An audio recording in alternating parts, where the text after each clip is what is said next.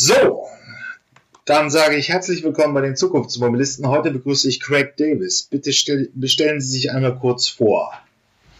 Ja, so, uh, Jürgen, vielen Dank. Ja, Craig Davis hier.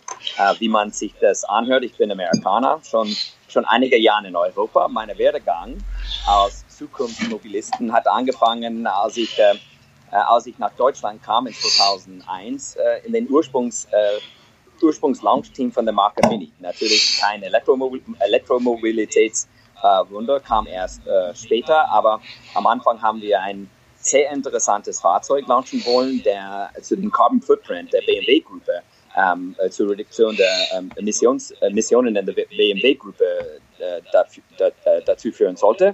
Und das hat äh, wirklich Spaß gemacht. Und da habe ich wirklich meine Liebe zu Fahrzeugen entwickelt. Aber irgendwie 2004 habe ich, ähm, hab ich gesehen und gespürt, dass es nicht wirklich alles ist, wie wir das kommuniziert hätten. Habe ein bisschen die Zahlen angeschaut, auch äh, zu Emissionswerten. Und ja, habe ich ein bisschen gewundert, habe da ein bisschen Richtung ähm, Elektromobilität geschaut und dann meine erste Tochter ist auf die Welt gekommen. Äh, da habe ich dann ähm, schnell meinen Blick ge äh, geändert zur E-Mobilität und das war äh, in der Jahr, im Jahr 2007, äh, wo ich dann schon mit äh, im Blick hatte eine Firma aus Kalifornien, Tesla. Und für die Zukunftsmobilisten, die da sind, also es sind wenige, die damals äh, auf das Thema gekommen sind. Ich habe das über Wired Magazine gesehen irgendwann mal. Ja. Und in 2008 habe ich mich entschieden, äh, mich bei, bei, bei Elon Musk und bei Tesla zu, zu, zu präsentieren. Und da habe ich einen Brief geschrieben und äh, kam sofort eine Antwort drauf, ja, dann reden wir über Europa. So im Grunde genommen, mein Werdegang ist, äh, ist, ist von äh, ganz, äh, ganz äh, traditioneller Marketing Finance über eine Firma äh, für, für, ähm, für Softdrinks, Coca-Cola, auf Mini und dann Tesla. Und ab 2008 war ich ähm, voll fokussiert als einer von den ersten Mitarbeitern von Tesla in Europa ähm, auf, auf, auf der, das Aufbau von Marke Tesla. Seitdem ähm, habe ich äh, nicht nur Tesla aufgebaut, aber äh, Jahren danach meine eigene Firma gegründet, Clean Green Fast GmbH. Und in dieser Firma habe ich anderen äh, Elektromobilitätsfirmen aufgebaut, unter anderem ähm, Fisker Automotive hier in Europa. Äh, dazu auch meine eigene Startup mit Ex-Tesla-Kollegen, EV, ähm, äh, äh, EV Race Systems, wo wir Elektrofahrzeuge entwickelt haben und Virtual Reality Capture Devices für Motorsport. Und dann anderen Startups und OEMs. Man kann die Liste äh, äh, aufzählen, aber es ist eine lange Liste von europäischen und asiatischen Herstellern, ähm, die zu beraten, wie man eigentlich Richtung E-Mobilität sich entwickeln solle. Und das ist alles so ab 2008. Also mein Werdegang ist jetzt mittlerweile zwölf Jahre in dem Bereich. Und ich freue mich hier zu sein, können wir über alles EV, AV und Sharing äh, sprechen, digitale Ökosystemen um Mobilität und da freue ich mich einfach, äh, da, äh, dort äh, wirklich so einzusteigen, wie du das siehst. Ja, ähm, ich, ich freue mich auch drauf und äh, es ist ja auch ein spannender Werdegang, aber jetzt kommen, wir nehmen das Interview am 21.04. auf, 2020 und jetzt kommt uns in der schönen Zukunftswelt der Mobilität so ein alberner Virus in die Quere.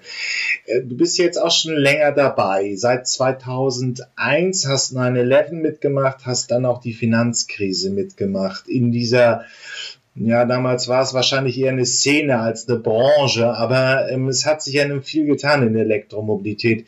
Wie nimmst du jetzt so die Krise wahr mit Corona? Ja, also ich habe interessanterweise immer meine Wechsel äh, dann gemacht, wo die Krise war.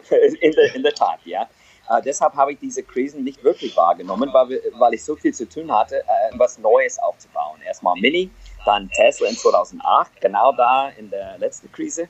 Und jetzt Corona, Corona ist ein bisschen ein anderes Thema, ja, weil äh, das komplette Automobilindustrie, äh, Automobilbranche äh, war schon am Brückeln, schon vorher. Ja, also man hat schon zu spüren bekommen, dass E-Mobilität und autonomes Fahren äh, schon doch ähm, äh, Traktion genommen hat über Tesla, dass OEMs dann äh, nicht mehr wegschauen könnten, haben angefangen, das Thema aufzubauen. Auch, ähm, auch, auch dazu kam das äh, Dieselgate-Thema äh, und, äh, und äh, der Anfang eines wirtschaftlichen Thema über, über Fahrzeugen und Umwelt. Ja?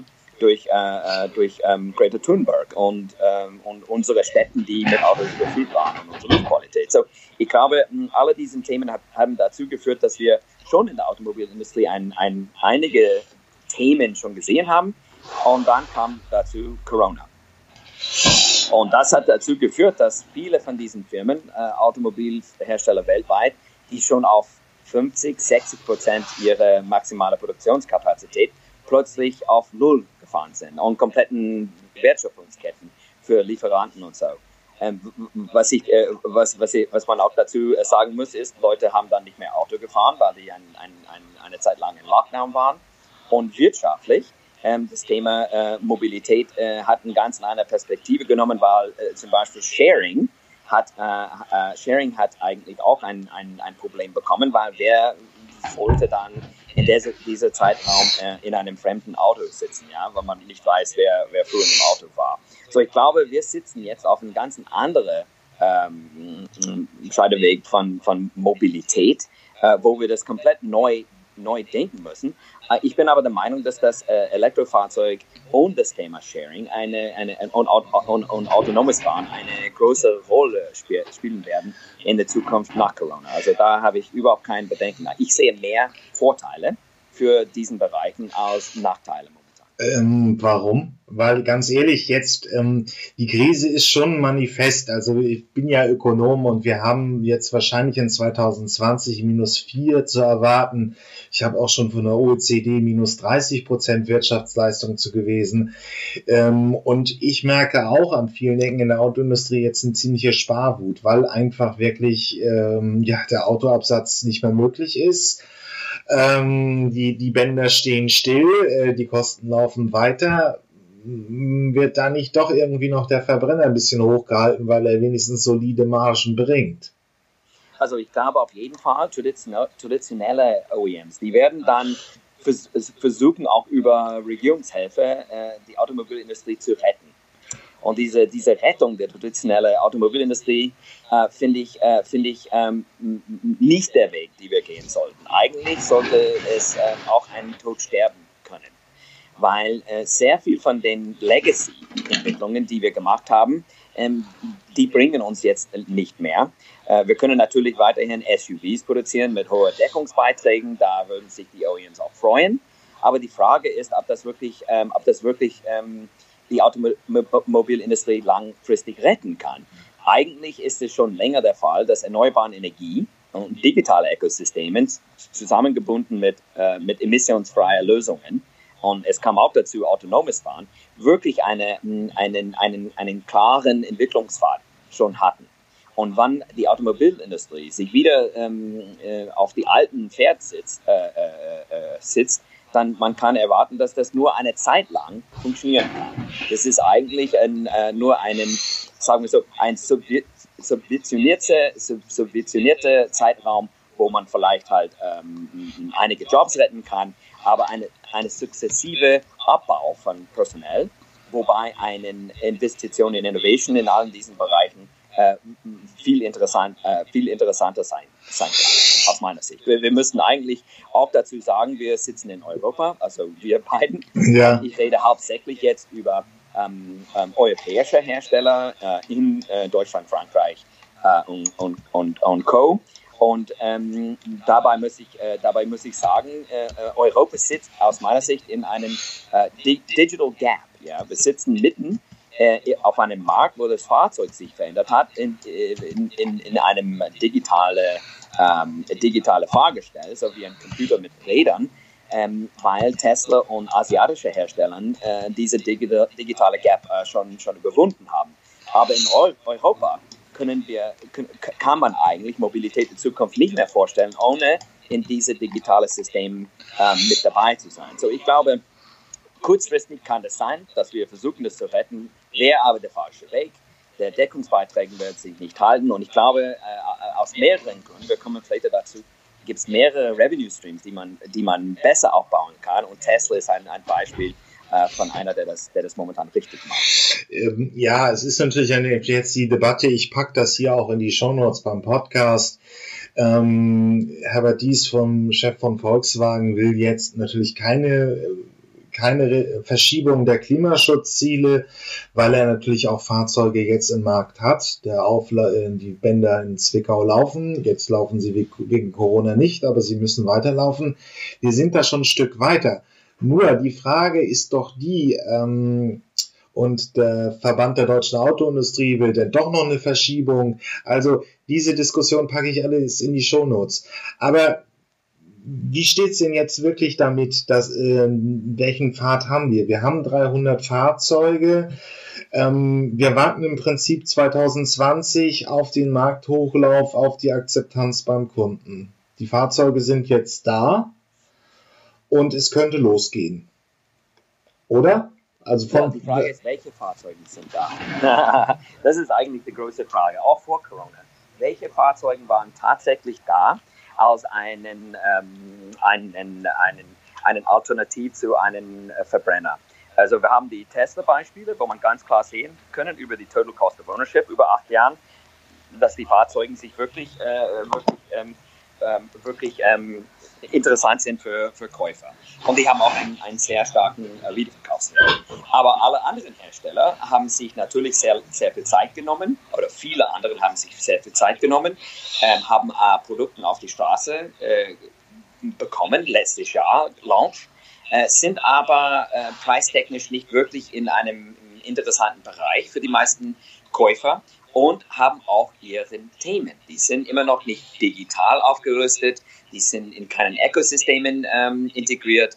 Die meisten ähm, E-Mobilisten, die sich vielleicht geschnuppert haben über Tesla und bereit waren, auf ihre eigenen äh, nationalen Marken umzusteigen, da sage ich da mal ein Audi oder ein Daimler oder, äh, oder auch ein BMW, haben eigentlich ähm, äh, ein ziemlich, ein ziemlich äh, hoher Erwartungsgrad gehabt und äh, das ist über diesen Fahrzeugen noch nicht erreicht. So, ich würde sagen, wir haben eigentlich, wir haben die Nullnummern von diesen Herstellern jetzt letztes Jahr gelauncht bekommen. Aber das ist ein, aus meiner Sicht ein, ein bisschen ein äh, Fehlstart gewesen. Ich gebe als Beispiel, und ich freue mich, dass Herr Dies ähm, eigentlich dieses Richtung, in diese Richtung denkt. Äh, das ist das, was er sagt. Schauen wir, was, was die machen. Aber der ID3 sitzt eigentlich auf dem Hof hat keinen Software und wird wahrscheinlich keinen Software bekommen in nächster Zeit. Und äh, mittlerweile werden die, äh, werden die Akkupacks ähm, gebrickt und werden leer stehen. So im Grunde genommen, wir haben eigentlich ganz viel äh, investiert und einen Fehlstart gemacht. Jetzt, jetzt äh, das ist der einzige Grund, warum ich sehen könnte, dass dieses Thema EV jetzt als ähm, Scapegoat verwendet werden könnte, weil es schon sowieso nicht funktioniert hat äh, bei dem letzten Launch. Und das ist ein Grund, wo, wo wir wirklich ähm, achten müssen auf der Art und Weise, wie der VDA und die anderen Hersteller sich positionieren, um die Klimathemen im Griff zu halten. Wir haben gelernt über Corona, Flattening of the Curve. Ja, dass eigentlich wir müssen schauen, dass wir so viel jetzt tun, um zu vermeiden, dass wir, äh, dass wir in eine Krisensituation kommen. Jetzt durch Corona verschieben wir die ganzen Klimathemen und das kritische Thema, was Klima für uns auch bedeutet, wird im Hintergrund äh, verschoben. Und ich glaube nicht, dass die VDA und äh, anderen Herstellern sich das leisten können, äh, Konsumenten gegenüber, nachdem wir die was, so, sowas gelernt haben über so eine Krise wie, äh, wie Corona. So, ich, ich glaube, ähm, das wird teils, teils sein. Natürlich die SUVs und anderen Fahrzeugen mit hohen Deckungsbeiträgen und natürlich auch, um, um, um, um die, die Werken wieder am Laufen zu bringen und die ganzen, äh, und die ganzen Lieferketten wieder im, im, im, im, im Lauf zu bringen. Das ist sehr wichtig. Aber ein Bestandteil von dieser Entwicklung muss auf jeden Fall in, äh, in neue Revenue Streams ähm, neue, neue, neue, ähm, neue, neue Services für Mobilität und natürlich auch neue Innovationen, die wirklich funktionieren für, äh, für, äh, für, der, für der Fahrer der Zukunft. Ähm, nur, ja, ich kann es verstehen. Es ist jetzt ja seit 2008 bei Tesla in der Elektromobilität und Hersteller haben immer mal wieder was angekündigt, was sie nicht eingehalten haben. Aber es ist schon ernsthaft. Es sind 300 Fahrzeuge bis, 2000, bis 2025 angekündigt. Ähm, bis, bis 2025. Ja. Aber wir, wir sind jetzt in 2020. Und ich rede sehr ungern über das, was ich nicht, nicht testfahren kann. Weil man hört diese Zahlen schon seit zehn Jahren. Und das, das, hat sich eigentlich, das hat sich eigentlich bewiesen, dass die Industrie sich wirklich nicht ernsthaft über das Thema äh, angegangen ist. die, die, haben das nicht, die haben das wirklich nicht ernsthaft. Wir, wir schlucken manchmal diese Pressemeldungen über die Zeit und wir glauben immer, dass wir Fortschritt machen. Aber die Tatsache ist, nur einige Hersteller haben das hingekriegt, einen, einen äh, aus Preis-Leistungsperspektive äh, funktionelle Fahrzeuge, die auch schön sind und auch ähm, sicher sind für den, für den, für den Massenmarkt äh, äh zu, zu, kreieren. Und, äh, und die, die, die, äh, wie viele Fahrzeuge in 2025 kommen, Corona hier oder her oder Wirtschaft hin oder her, ähm, ich gebe ein großes Bedenken dazu, weil 2018 aus meiner Sicht, 2017, 2018 Ende war für mich Peak Automotive. Und ab diesem Punkt werden Fahrzeuge, definitiv nach der Corona-Zeit, werden Fahrzeuge nie pro, pro, pro Stück werden nie so günstig sein wie vorher. Und deshalb müssen neue Revenue Streams reinkommen und neue Technologien reinkommen, um diese Kosten etwas zu drücken oder, die, oder der Art und Weise, wie diese Fahrzeuge verwendet werden, für die Maße, äh, es muss auch geändert werden. Aber Volkswagen hat nun auch eine eigene Plattform. Also der i3 ist ja auch schon mal ein Fortschritt, weil bis dato hatten sie in der Kompaktklasse halt einen umgebauten Verbrennergolf der relativ schlecht war, der nicht auf die Bedürfnisse des elektrischen Antriebes ja. konstruiert ja. war. Ich ähm, in diesen Fahrzeugen gefahren. Ja, und es ist schon einiges in Bewegung. Also es hören ja. Aber, aber, wo, aber wo ist diese Plattform jetzt, Diese Plattform ist in einer Konzeptphase. Wir reden jetzt von Nullfahrzeug, die Nullnummer, ja, die Nummer, die, die Nummer aus Konzept. Das heißt, wir sind quasi mit den Plattformen von VW in den ersten Schritten von Tesla vor zwölf Jahren. Wir sind sicher acht bis acht, äh, also ich würde sagen, acht bis zehn Jahre hinter Tesla her. Und das ist, das gibt zu bedenken, wenn man hört, dass, die, dass diese Anzahl von Fahrzeugen auf die Straße kommen möchten, äh, müssen, mit, mit, ihren, mit ihren Plattformen, wie immer die heißen. Aber die brauchen auch anderen. Ähm, mittlerweile schläft der Konkurrenz auch nicht die brauchen andere Merkmale, die sie, die sie USPs gegenüber Konsumenten bringen. Die, die müssen teilweise auch autonomer werden, die müssen integriert in digitale Ökosystemen sein, die müssen eigentlich ähm, viel mehr digital und viel mehr sensorikfähig sein, wie, wie viele von diesen Elektrofahrzeugen, die auf dem Markt jetzt äh, präsentiert äh, werden, auch sind. Also ich, ich gebe es zu bedenken. Eine Regel ist, und ich habe das gelernt, man kann, ein, man kann eine Pressemeldung nicht testfahren. Okay. Und ohne diesen Testfahrt mache ich eigentlich kein Judgment. Und in dem, in, in dem Zusammenhang, ich habe sehr vieles gefahren, auch sehr, sehr früh äh, in den Entwicklungsphasen. Und ich sage, da ist eine große, ein großer Gap zwischen das, was man sich vorstellt, der Zeitraum, man das braucht, auf, den, auf der Straße zu bringen und wann das wirklich äh, stattfindet, zu welchem Preis. So, ich glaube, wir sind immer noch in den Anfangsphasen und Corona wird uns und diese wirtschaftliche Thema wird uns nicht helfen, die OEMs äh, zu beschleunigen. Dagegenüber aber Tesla ist nicht mehr aufzuhalten und Tesla wird durchbrechen, so wie Nissan oder Renault oder ein paar anderen, die auch sehr, äh, sehr weit entwickelt sind. Das ist mein, mein Blickwinkel momentan. Ähm, ich hoffe, dass die das anders beweisen. Ähm, ich dazu zwei Punkte. Einerseits äh, gibt es einen Artikel vom Spiegel, ähm, wo einfach mal der zwei Techniker darüber berichten, welchen Entwicklungsvorsprung Tesla hat im Vergleich zu den Elektrofahrzeugen, die jetzt auf dem Markt sind. Ja, gut. Wer, wer ist denn heute, sagen wir, unter de, deiner Meinung auf Euro, bei den europäischen Autoherstellern technologisch führend? Ja, so ähm, was sagen die meisten? Ja, die meisten sagen was. Welche Marke in, äh, auf der Welt? Ähm, ich, die meisten würden sagen Tesla.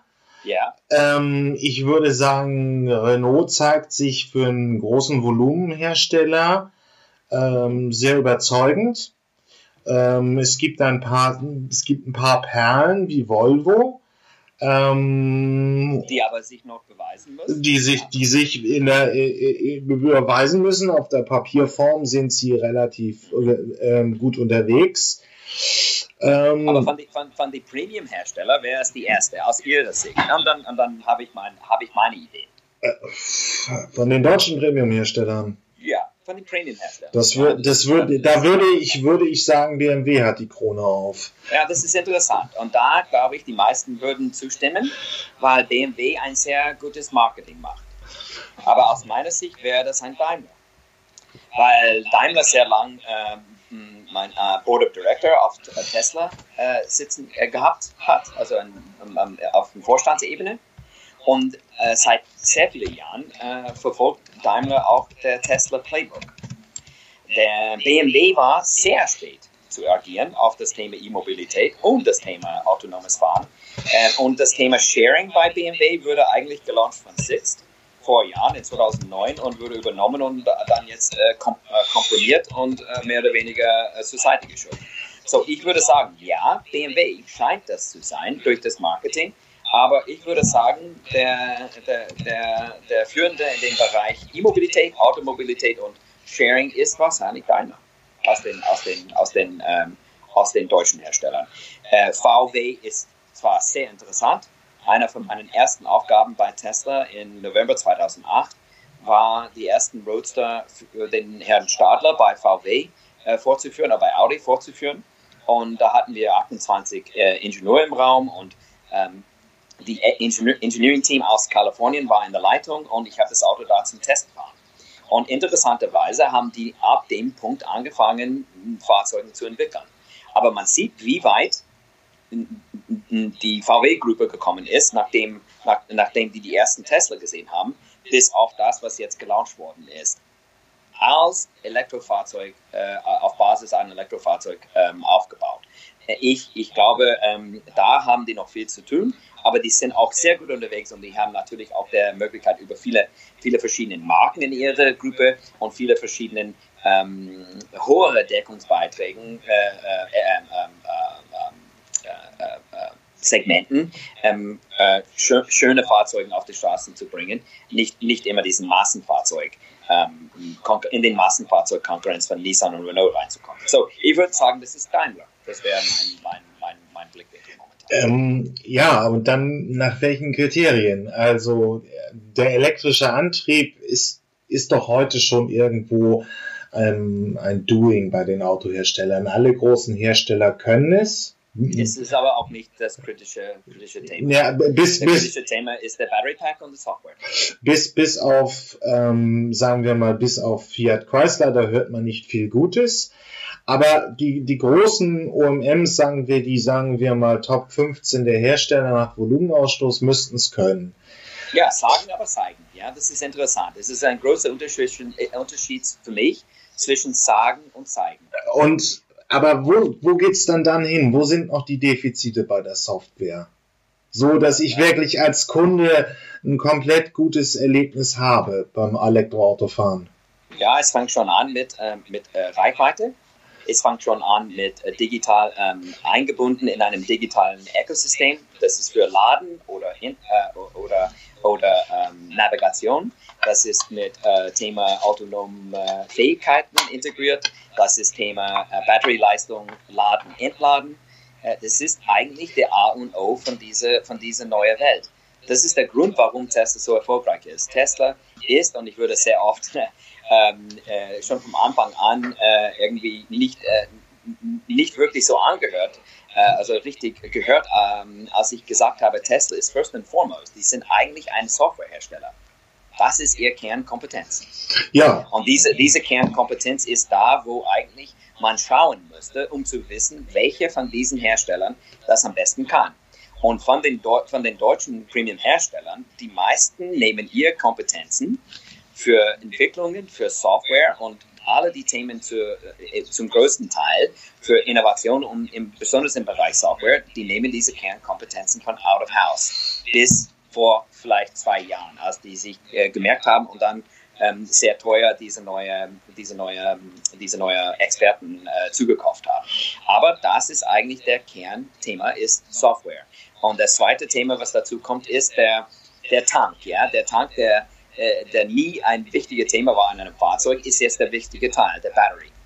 Und der, die, nicht nur die Zelle, sondern wie es zusammengebaut wird, wie das, wie das Gesamtpaket äh, geliefert wird und das ist das nächste Thema, äh, auch, die, auch die Supply-Logistik von diesem Batteriepack. Und da sieht man auch, dass Tesla äh, sich Fortschritte gemacht hat mit Gigafactory-Bau, ähm, mit Panasonic als Partner. Ähm, die haben sich die Hände gehalten und, äh, und haben eigentlich da wieder einen großen Vorsprung gemacht. Nicht nur für, für Software, auch Batterie, aber auch die Charging-Infrastruktur. Und das sind drei wesentliche Themen, wo man bei anderen Herstellern ganz klar eine Differenz sieht. Und ich bin hier, ich möchte nicht hier erwähnen äh, äh und mich outen als ein, ein Tesla-Fan, weil ich sehe eigentlich das, den Markt, wie alle anderen das sehen, die ernsthaft mit dem Thema E-Mobilität sich auseinandersetzen. Aber im Grunde genommen, man muss diese drei Themen gegenüber die anderen Hersteller halten und sehen, wer eigentlich dort am meisten Fortschritt macht. Und man sieht, dass da ein großer Gap ist in allen drei Bereichen. Ähm, ja, aber es, ich meine, es ist sicherlich einfach so, dass, dass Tesla als Silicon Valley Firma Software beherrschte, Batterien beherrschte und dann im Auto gebaut hat. Aber was bedeutet es wirklich, auch vielleicht auch mal zu erklärt, warum ist Software jetzt fürs im Elektroauto so viel wichtiger, als es beim, beim klassischen Verbrenner der Fall war? Ähm, was ist auch für den Kunden so unterschiedlich? Warum muss ich auf Software achten, wenn ich mir ein Elektroauto kaufe? Das ist das komplette Experience, ja. Äh, das fängt schon an mit Laden, Geschwindigkeit des Laden, die, die Tatsache, dass man überall laden kann. Das zweite Thema ist Entladen. Welche Strommengen kann man beziehen von einem Motor effizienterweise dass man ein Elektroauto hat, auf, bestimmt auf, äh, besonders auf Premium-Ebene, der wie ein Hochleistungsfahrzeug agieren kann, aber auch ein sehr effizienter äh, Sparfahrzeug. Ja. Das ist der Vorteil von einem Elektrofahrzeug. Und das ist geliefert nur durch die Software. Natürlich auch die Software und Effizienz macht das Auto leichter zu bauen, also günstiger zu bauen, weil man auf Gewicht reduzieren kann das ist wiederum äh, äh, supportive, also unterstützend an dem Reichweite-Thema. Und natürlich auch das Thema ähm, äh, Leichtbau der Fahrzeug. Man müsste nicht wirklich alles investieren, um irgendwelche Carbon Kohlenfaserzellen oder äh, irgendwelche Supersparmaßnahmen, die auch teuer sein können auf der auf Gewichtsseite oder auf Formseite des Fahrzeugs, sondern diese diese erste Gewinne, diese low-hanging fruits auf Effizienzseite, können gewonnen durch das durch das ähm, durch die Software. Kommt auch zu dann das äh, restliche Experience, das ist erstmal, dass das Fahrzeug angehangen ist auf ein Navigationssystem, die intuitiv ist, die auch gleichzeitig überall zeigt, wo man laden kann, hat auch einen bestimmten Entertainment Value eingebaut und ist wirklich äh, intuitiv, äh, auch im Sinne von äh, das Full Immersion Experience vom Fahren. Ja?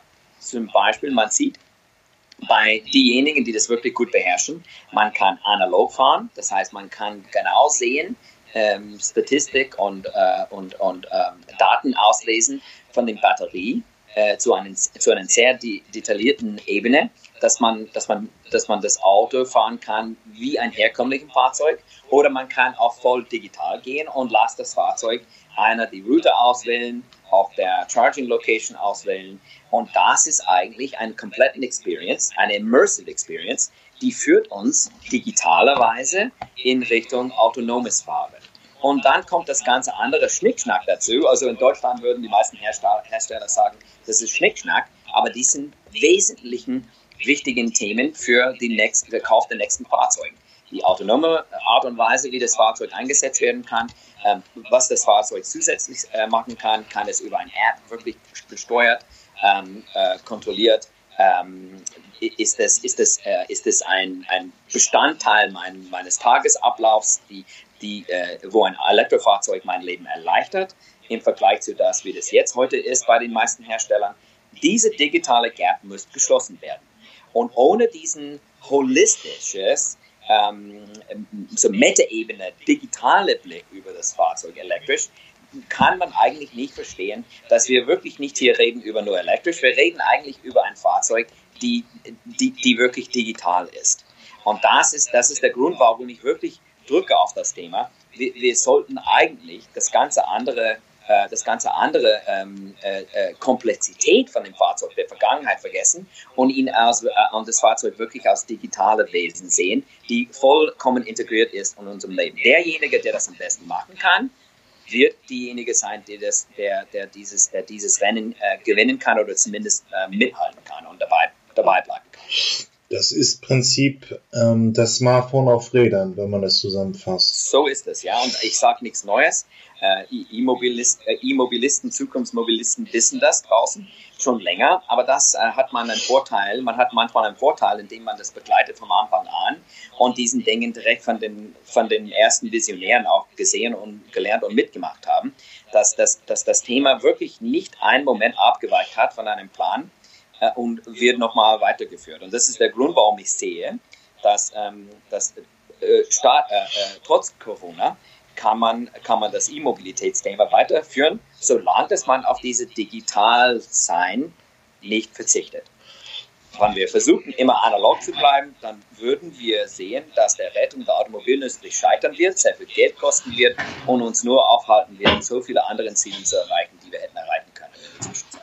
Ähm, wenn jetzt deutsche Autohersteller noch der Technologieführer werden möchten im elektromobilen Zeitalter oder ihren Vormachtstellung aus dem Verbrennerbereich retten wollen, was ist jetzt zu tun? Ist es Zeit, die man braucht, um bessere Software zu entwickeln, die fürs Elektroauto passt? Ist es Geld? Sind es die, braucht man die richtigen Leute? Ich meine, ein klassischer Autohersteller ist für Softwareentwickler vielleicht nicht so ein wahnsinnig attraktiver Arbeitgeber. Das ist ja noch hierarchisch und es hm, ist so ein bisschen die Frage, ob das wirklich äh, eine Unternehmenskultur ist, die die richtigen Leute anzieht. Ja, also ich glaube, ähm, es benötigt alle diesen Dingen. Aber was das, der einzige Weg, die, die ich glaube, dass es passieren wird, es wird eine große Konsolidierung geben zwischen deutschen OEMs und zwischen Automotive OEMs, weil die müssen eigentlich zusammenkommen, um Zeit zu komprimieren um Geld zu finden und auch gleichzeitig um die interessanten Arbeitsklimen zu entwickeln für junge Leute, die diesen Themen umsetzen können. Weil momentan, indem man acht bis zehn Jahren hinterherläuft, ist es sehr schwer aus diesen Märkten, die sowieso im Digital Gap sind, Europa meine ich, äh, dabei meine ich Europa im Vergleich zu USA oder China, um die Leute zu finden, müssen die Händlerringen sehr viel Geld zahlen. Und das ist einfach, das ist einfach zu, zu spät. So, ich glaube, äh, Konsolidierung, Zusammenkommen auf größere Projektebenen, Marken werden priorisiert, welche, welche äh, zuerst mal elektrifiziert werden können und, und, in welcher Art und Weise. Und man müsste eigentlich äh, anfangen, wirklich die Welt von Mobilität aus, aus reinem digitalen Brillen zu sehen. Und daher müsste aus meiner Sicht der beste Weg wäre, dass die nächste VDE-Leitung sich eigentlich nicht einmal aus, aus Automotive kommt.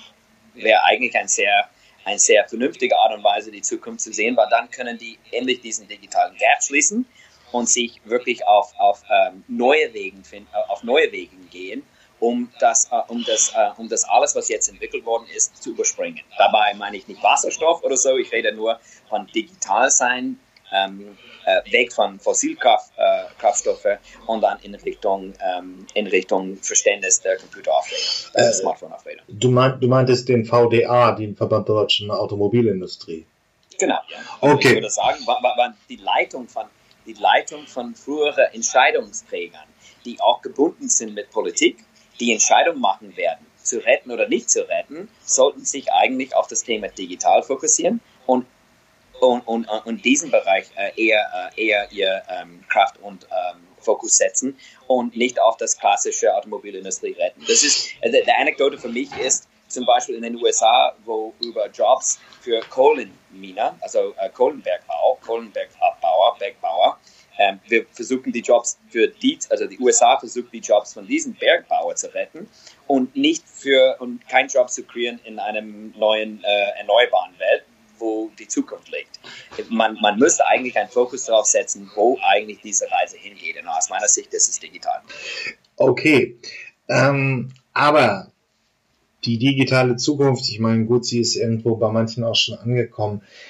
Das Problem ist aber doch jetzt, wir haben mit Corona ein sehr schlechtes konjunkturelles Klima. Die, ähm, die Autohersteller werden leiden, wie alle anderen auch wo sind jetzt Elektromo ist Elektromobil schon als Geschäftsmodell tragfähig? Wo liefern sie einen sauberen Deckungsbeitrag? Ähm, wo ist jetzt wirklich äh, eine Stellschraube drin, für die nächsten Jahre wirklich schon mit elektrischen Antrieben Geld zu verdienen? Ja, also ich glaube, ähm, man sieht schon jetzt über, die, über das Thema uh, Total Cost of Ownership. Das ist ein Thema, was die Automobilindustrie traditionell nicht reden möchte, weil die, die finanzieren eigentlich, ihr, die sind eher Banken, die finanzieren ihre ähm, Pro, Pro, Produktion über eine langfristige Lieferungskette, Lieferungskette ähm, für Teile, dann Bau und dann Auslieferung an ein größeren Händlersystem. Und ich glaube, das wird alles komprimiert jetzt. Äh, wir würden jetzt auch gehen auf mehr auf Internetverkauf, mehr auf ähm, ähm, Bau auf Bestellung.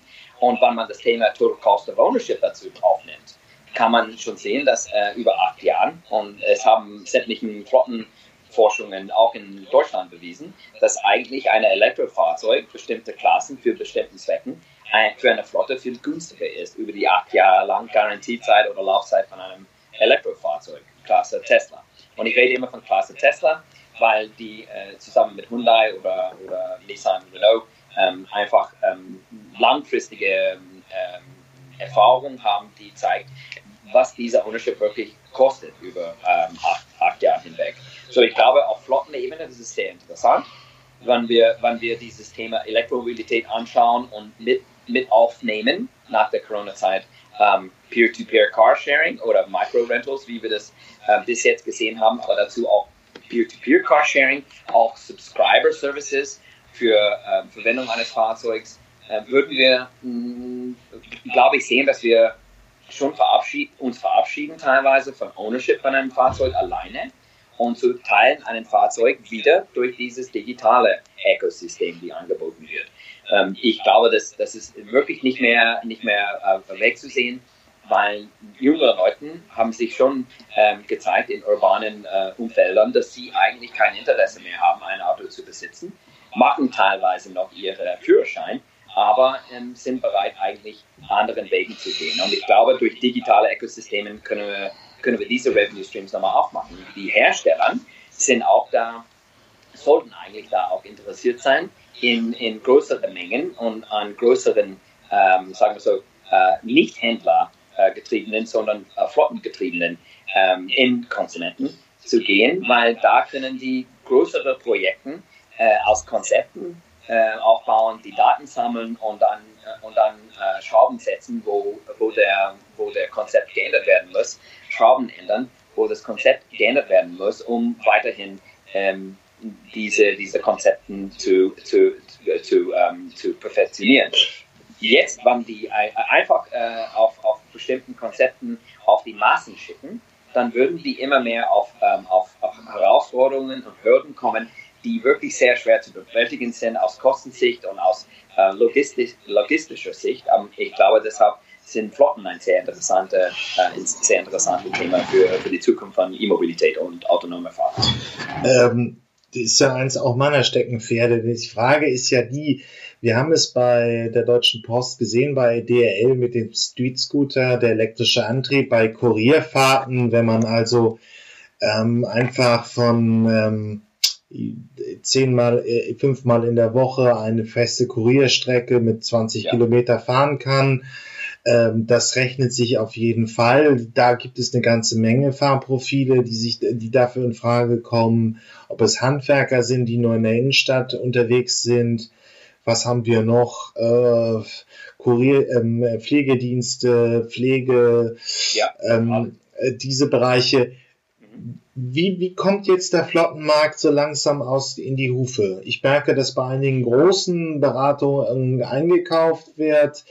Es gibt vereinzelt immer mal die einen kleinen ähm, ambulanten Pflegedienst, der umsteigt, aber es ist noch nicht das große Momentum in dem Markt drin, oder? Ja, also ich gebe zu bedenken, leider dieses ähm, Scooter DHL-Thema ist ein super Konzept, die leider zu scheitern äh, verdammt war in Deutschland aus politischer Sicht. Es hat einfach zu viele, zu viele Finger verbrannt. Es war eigentlich zu erfolgreich. Und das ist schade. Ja. Ich glaube, wenn wir diesen Anekdot DHL Street Scooter äh, nehmen und, schauen, und nach USA schauen werden, wo Rivian und Ford zusammengehen mit Amazon, ja. da würden wir ziemlich schnell sehen, dass eine Lösung für sowas ähnliches wie Street Scooter ziemlich schnell auf die Straßen gebracht werden kann. Nur das Thema bei DHL war, das ist, äh, das ist ein super, super Konzept gewesen, teilweise haben die Fahrzeuge sich, sich vielleicht nicht hundertprozentig alle äh, Mensch- und Maschinen ähm, ähm, äh, äh, erfüllt. Im Sommer war das, war das, war, waren die Fahrzeuge super heiß, waren nicht so schön ähm, als Mensch die Paketen auszuliefern, keine, keine Klimaanlage, äh, teilweise auch gekürzte ähm, ähm, ähm, äh, äh, Reichweiten durch die Hitze.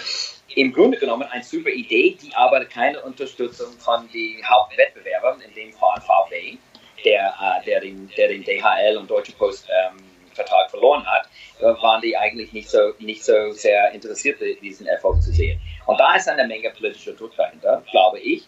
Wann VW bereit wäre, genau diesen Fahrzeugen herzustellen, dann würden wir ein ganz anderes Thema haben.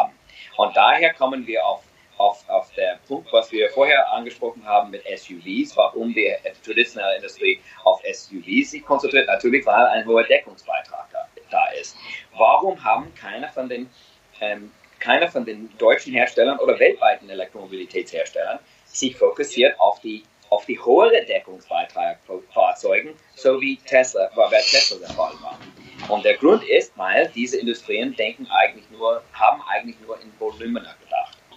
Die haben eigentlich nicht in das Thema äh, investiert, zu denken über Deckungsbeiträge für Hochleistungsfahrzeuge und von oben nach unten mit der Technologie zu arbeiten, wie eigentlich nur, wie immer traditionell der Fall wäre in der Industrie. Zum Beispiel alles, was entwickelt wird aus technischer Sicht für den 7er, kommt später in der 5er, dann kommt in der 3er, dann kommt in der 1er. Das haben die aber nicht, ähm, nicht konsequent durchgeführt in der, auf dem E-Mobilitätssektor. Und das ist der Grund, warum es so einen, einen DHL äh, oder Street Scooter Alternative aus einer Universität stemmen müsste, ja. weil ein Hersteller nicht bereit war, eigentlich darüber nachzudenken, hm, das ist ein interessanter Pfad, aber das ist nicht der Anfang der Pfad. Wir müssen eigentlich irgendwo anders anfangen, wo wir auch Geld verdienen können, Aufmerksamkeit generieren können und Glaubwürdigkeit auf die Straße bringen und dann später auf die Massenfahrzeuge und auf die Lieferfahrzeuge. Und ich glaube, wir befinden uns jetzt in einem Wandel, wo andere Investoren sich bereit wären, diese Zwischenlücken äh, anzuschauen, aber mit einem konsequenten äh, und fokussierten äh, Erfolgs, Erfolgsfokus auf, auf, auf, auf der, auf der Endresultat dieser Fahrzeuge und nicht einfach, äh, nicht, nicht einfach einen äh, Wettbewerbsdrossel auf die Fahrzeuge zu geben aus politischer Sicht. Also es ist ein, eine Frage der Angebot der jetzigen Massenhersteller auf nationaler Ebene. Ja, ich, ich packe da nochmal zu die Geschichte des Airbags, denn das ist ja diese Logik. Im, im Prinzip führt man Innovationen im Automobilbau in der Oberklasse rein und zehn Jahre später ist es halt irgendwie ja. in den unteren Fahrzeugklassen ja. angekommen. Das war immer schon so. Tes Tesla hat es eben auch verstanden und wirklich in der Oberklasse angefangen. Jetzt soll 2021 der Kleinwagen kommen. Ähm, das haben die Autohersteller bis in die, die, die 2010er Jahre Mannes gemacht. Da war das Elektroauto so ein kleiner hässlicher Golfwagen, der am Rande genau. war. Und äh, das hat sich jetzt erst geändert. Ähm, ja, aber wir schauen, äh, schauen mal. Es, es ist die Frage, ob das in Deutschland noch, noch eine Chance hat. Aber wie siehst du jetzt noch so deine unternehmerische Rolle in diesem Zukunftsfeld? Es wird ja immer etablierter, das Thema wird immer, ich denke, dass auch hier schon der eine oder andere Interessent zuhören wird. Wie entwickelt sich das so weiter und wo sind noch neue Chancen? Ja, wie gesagt, also ich sehe das wirklich, ähm, die neuen Chancen kommen aus der Tatsache, dass die Industrie versucht, der Automobilindustrie nicht zu retten. Weil das Retten einer nicht funktionierenden Industrie ist aus meiner Sicht die falsche Weg. Ich glaube, da sollte man fokussieren auf eine digitale Zukunft. Man sollte schauen, dass einige Marken, die werden sich von Natur aus konsolidiert werden oder aufgekauft werden von anderen Playern weltweit und die würden dann äh, fokussiert auf, diese, auf diesen auf diesen Werdegang ähm, Racing, ja, Racing hat eigentlich die meiste Technologie entwickelt, die eigentlich äh, aus, aus Forschungs- und Entwicklungshilfeleistung war für die, für die Automobilhersteller, um für die Premium Class etwas zu entwickeln und dann zu testen und dann in die Maße zu bringen.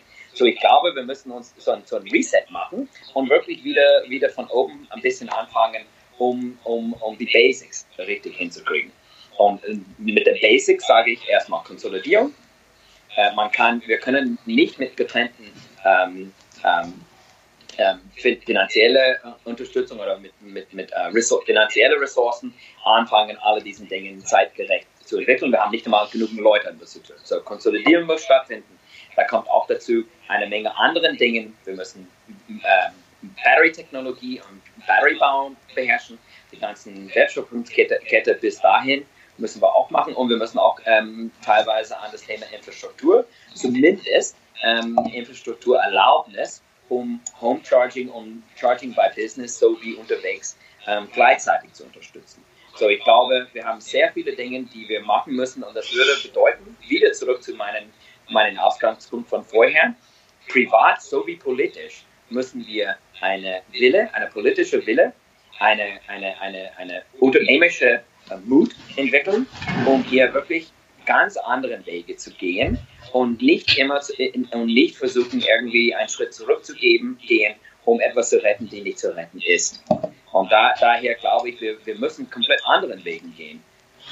Digital, konsolidiert, mit einem Fokus auf der Vernetzung, was Deutschland schon wirklich sehr gut kann. Ja? Es ist eine sehr konsequente operative Umsetzung, so wie wir das gemacht haben mit erneuerbaren Energie können, könnte man eigentlich das Thema E-Mobilität und Automobilität und Sharing in ein in digitales Energiesystem, äh, Ökosystem wickeln, reinwickeln, das einen sehr schönen, ähm, sehr schönen ähm, konsumentenfokussierten Immersion, äh, Immersive Experience anbietet. Und ich glaube, das ist, sollte der Ziel sein, nicht der Rettung einer alten Industrie, die schon am Sterben. Also, wenn der Bund Förder, äh, jetzt doch nochmal in die Förderschatulle greift, um die Autoindustrie über das nächste Jahr zu retten, müsste er auf jeden Fall auf Zukunftsthemen achten. Auf welche, auf welche Fokus, auf welche Fokus sollen Sie achten? Auf die Zukunftsthemen, also eine digitale äh, Ausrichtung in gewisser Weise.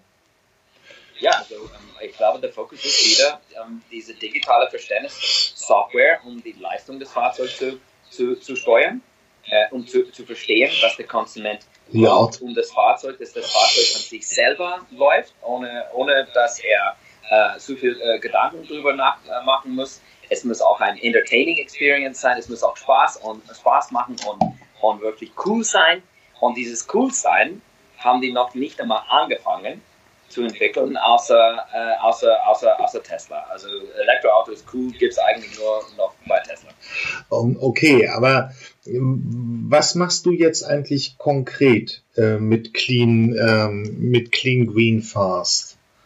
Also ich habe äh, bis, bis der Corona-Zeit und, und jetzt auch weiterhin habe ich nicht nur das Thema EV und die ganzen Technologien yeah. der EV unterstützt, auch, auch autonome Themen, Sensorik von anderen äh, Startup-Hersteller äh, verknüpft mit OEMs, um das Thema zu beschleunigen und dann über andere neue Technologien diese digitale Ökosysteme für Sharing, Peer-to-Peer -peer, und, äh, und auch Robotic Taxi, so wie der Tesla Playbook das vorsieht, äh, die, die Themen auch zu entwickeln. Und äh, alle die Themen, alle die drei Themen sind äh, zusammen gebundelt, um, um eine Anbindung an den erneuerbaren Energiewandel, wir, in dem wir uns jetzt befinden, wo auch Tesla der Playbook schreibt mit Solar Cities und ihre Solar und ihre Solar und uh, Battery Static Battery ähm, äh, Lösungen. So, ich glaube, es ist eine Mischung zwischen äh, Tesla Playbook weiterführen, aber Hände halten mit OEMs und Brücken bauen mit neuen Startups, um diesen Dingen zu realisieren. Und da hast du auch vollkommen recht. Das ist ein sehr schwieriger äh, Verfangen, weil alle sind jetzt involviert viele, viele Leute, die früher nur äh, Diesel verkauft haben, sind plötzlich E-Mobilisten. Ähm, viele Leute, äh, viele größere Beratungsagenturen sind reingekommen mit größeren Mannschaften, haben dann äh, Analysen gemacht. Aber Kernthema hier für die Zukunft ist, dass ähm, die, die Konzepte, die sich bewiesen haben für E-Mobilisten der Zukunft, für Leute, die diese Technologie verstehen und, und umsetzen wollen, besteht immer noch eine Chance, äh, zu, zu, durchzusetzen, solange dass man dran bleibt. Und das ist etwas, das ist genau das, was Clean Green Fast immer gemacht hat, ist diese Leute zusammenzubringen und diese Konzepten ähm, und diesen Ko Konzepten voranzuschieben, äh, egal wie groß oder wie klein die Firmen, egal wie groß oder wie klein die, ähm, ähm, die, äh, die Beratungsnotwendigkeit war. Kernthema ist, immer jeden Tag ein neuer Gewinnen dazu, um E-Mobilität zu verstehen. Und dann hat man schon was gewonnen. Und das ist das, was ich über die Jahre gemacht habe. Mm, ja, das, wenn wir da noch ein bisschen konkreter werden wollen, ähm, wie sieht's aus? Haben wir irgendwann mal die Möglichkeit, wenigstens in Großstadt eher Elektrofahrzeug wirklich so flächendeckend zu sharen? Das gibt schon, schon seit Jahren möglich. Also in 2016, November 2016, habe ich über ein Blockchain entwickelte äh, Apple Interface ein Tesla Model S komplett, ähm, komplett äh, verwendbar über, äh, über, die, über, diesen Blockchain-App äh, gemacht. Man hat das Auto mieten können, laden können, die Miet- und Ladegänge ja. erlauben und zahlen können, fahren können schlüsselfrei und das existiert schon seit 2016. Also flächendeckend kann man das überall machen. Es ist nur eine Frage, welche Hersteller in welchen Ländern okay. das umzusetzen. Und da sind wir dann beim alten Schuh. Ähm, wer will jetzt den Schritt in die, das wäre dann ja schon nicht mehr klassisches Carsharing, sondern wirklich genau. irgendwie Mobility as a Service, Blo Blockchain. Ich habe hier das Interview auch geführt mit ähm, RWE. Es ging auch um das Thema. Es ist alles möglich. Ja. Jetzt müsste irgendein Hersteller sich das Herz nehmen und es wirklich großflächendeckend aufziehen äh, seine Marke dafür eben auch im Prinzip äh, in die Waagschale werfen, so dass wir wissen, dass ein seriöser äh, Anbieter dahinter. Technisch ist es alles möglich, es fehlt jetzt nur noch der ernsthafte Markthochlauf. Ja, es fehlt die Produkte. Also es fehlt eigentlich die Flotten von diesen Produkten, die man so, so nutzen kann. Und es, es fehlt auch der Disruptor, der das umsetzt. Ich sage nicht einmal, dass es ein Hersteller ist.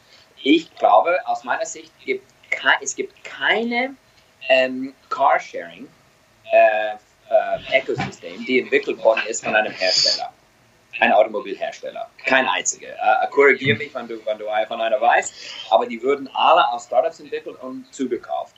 Und was ist aus all diesen Sharings geworden in der Zwischenzeit?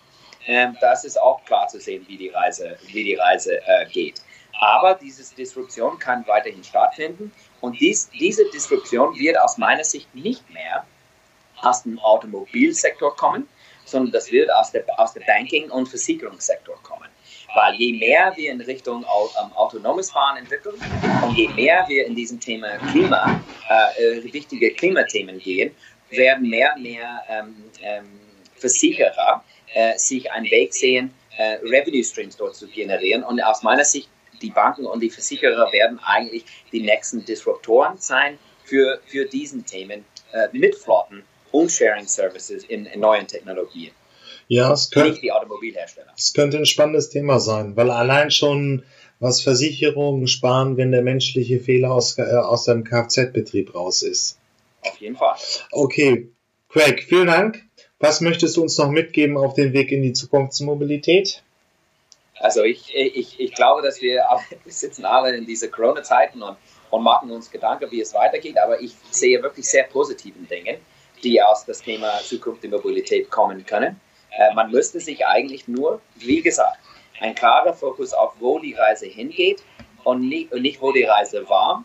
Und aus meiner Sicht ist es immer noch dieser Fokus auf digital, digi, immer digitaler werden nicht etwas zu retten, was nicht zu retten ist, sondern wirklich etwas Neues, ähm, Kreativität nutzen, um was Neues ähm, äh, zu, zu, machen und diese politische Wille finden und diese unternehmerische Mut finden äh, für, für, für, mit Unterstützung von Kunden, die sich wirklich was, äh, die sie wirklich äh, jetzt aufschreien müssen, für was die wirklich brauchen und benötigen. Ich glaube, wenn wir das alle gemeinsam machen, dann können wir eine sehr schöne äh, nächste Schritt in der Zukunft machen nach Corona. Wunderbar, vielen Dank.